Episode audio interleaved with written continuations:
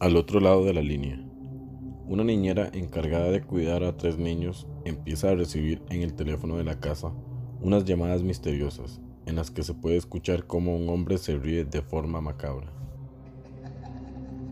Asustada decide llamar a la policía. Cuentan que en aquella enorme casa de la colina no ha sido comprada ni alquilada en muchos años. No, no es una cuestión de precios. Lo que ocurre es que muchos saben lo que ocurrió allí. Una historia amarga que ha corrido de boca en boca y que es básicamente lo siguiente. Era un matrimonio con tres hijos, un matrimonio de gente ocupada e importante, personas con muchos compromisos sociales, políticos o algo así. El punto es que cuando salían a sus reuniones dejaban a sus hijos con una chica de la urbanización, a la que venían contratando desde hace un tiempo atrás.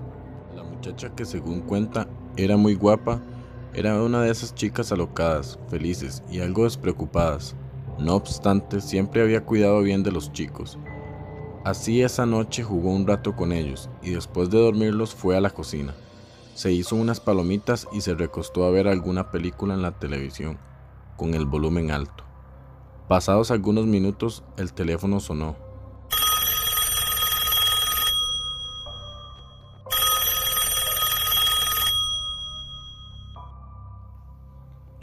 Buenas noches, ¿con quién desea hablar? Hola, ¿me escucha? Hola. Siguió intentando obtener respuestas, pero a duras penas podía escuchar una respiración y una especie de risa contenida de fondo. Así que irritada cerró el teléfono con brusquedad y continuó viendo la televisión. ¿Quién sería? ¿Algún idiota sin nada que hacer? ¿Un amigo suyo? ¿Un pervertido? En todo caso sería mejor ignorar a quien sea que estuviese fastidiando al otro lado de la línea. Pero una y otra vez seguía sonando el teléfono, y aquella risa de fondo se repetía. Cada vez colgaba más rápido, e incluso pensó en desenchufar la línea, pero no podía hacerlo. Los padres de los niños le habían dejado bien claro que en todo momento debía estar atenta de sus llamadas. Muerta de miedo y perdiendo su paciencia, llamó a una operadora de la policía, algo andaba mal con esas visitas contenidas y ella debía saber qué diablos estaba ocurriendo. Para su suerte, la operadora, lejos de reírse, le dijo que habían introducido una derivación de su línea en la central y todo lo que ella tenía que hacer era entretener al desconocido para que en la central tuvieran tiempo de localizarlo. 15 minutos después, el teléfono sonó otra vez. ¿Sería él? En efecto, solo que esta vez ya no estaba la risita contenida de fondo, sino una carcajada histérica, sádica, parecida a esas que a veces muestran en las películas de terror de Hollywood. Pare de reír.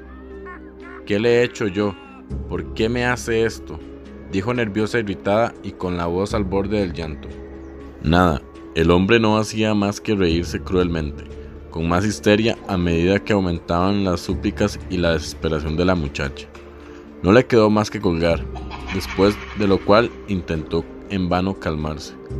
Finalmente, apenas unos cinco minutos más tarde, el teléfono sonó otra vez. Esta vez los nervios fueron tales que sintió como el corazón luchaba por salirse del pecho. No contestes, no contestes, se dijo a sí misma, aunque no pudo resistirse y contestó. Habla la policía, salga inmediatamente de la vivienda, las llamadas que recibía vienen de la otra línea de la casa en que está. Hemos mandado una patrulla. Salga ya. El teléfono se le cayó de las manos y gotas de frío sudor resbalaban por su frente, empalidecida por el susto. Quería correr pero sus piernas no respondían, solo temblaban y temblaban. Cuando respondieron, echó a correr con desesperación hacia la escalera para recoger a los niños que estaban en la planta de arriba. Pero antes de subir, aquella misma carcajada sádica la detuvo en seco. Al mirar al final de las escaleras junto a la puerta del cuarto de los niños estaba un hombre alto, de frente amplia y cabello rizado y gris. Estaba vestido con un mono blanco como el de los pintores, pero estaba lleno de manchas rojas y en su mano derecha el hombre sostenía un enorme cuchillo ensangrentado. El terror que sintió fue tal que quiso gritar y no pudo, se tropezó mientras intentaba llegar a la puerta de salida, y una vez que estuvo enfrente Intentó una y otra vez abrirla, pero las manos le temblaban tanto que la llave se le caía o ella la metía mal. Mientras esa horrenda carcajada de fondo sonando cada vez más fuerte a medida que el asesino se acercaba con una lentitud tan extrema como cruel y premeditada. Gracias a Dios consiguió por fin abrir la puerta y tuvo la suerte de que a pocas calles estaba en camino un coche de la policía. Corriendo se alejó unos 50 metros de la casa, viendo con asombro cómo el asesino no la seguía. La policía entró en la casa, pero nunca encontraron al hombre, que probablemente escapara por alguna ventana. Pero lo que aquellos agentes vieron ese día en el cuarto de los niños les marcaría por el resto de sus vidas. Las paredes estaban cubiertas de manchas de sangre. Había tripas y vísceras esparcidas por todo el suelo. Las tres cabezas de los chicos estaban sin ojos y separadas de los cuerpos, y junto a otras atrocidades de la escena del crimen se habían encontrado unos pañuelos que a modo de mordaza habían impedido que los gritos de sus víctimas sonaran en toda la calle. La niñera, al estar viendo la televisión con el volumen muy alto, nunca escuchó nada y el psicópata aprovechaba los pequeños descansos mientras torturaba y asesinaba a los niños para llamarla por teléfono y reírse del hecho de que a escasos metros estaba acabando con la vida de los pequeños que ella debía cuidar.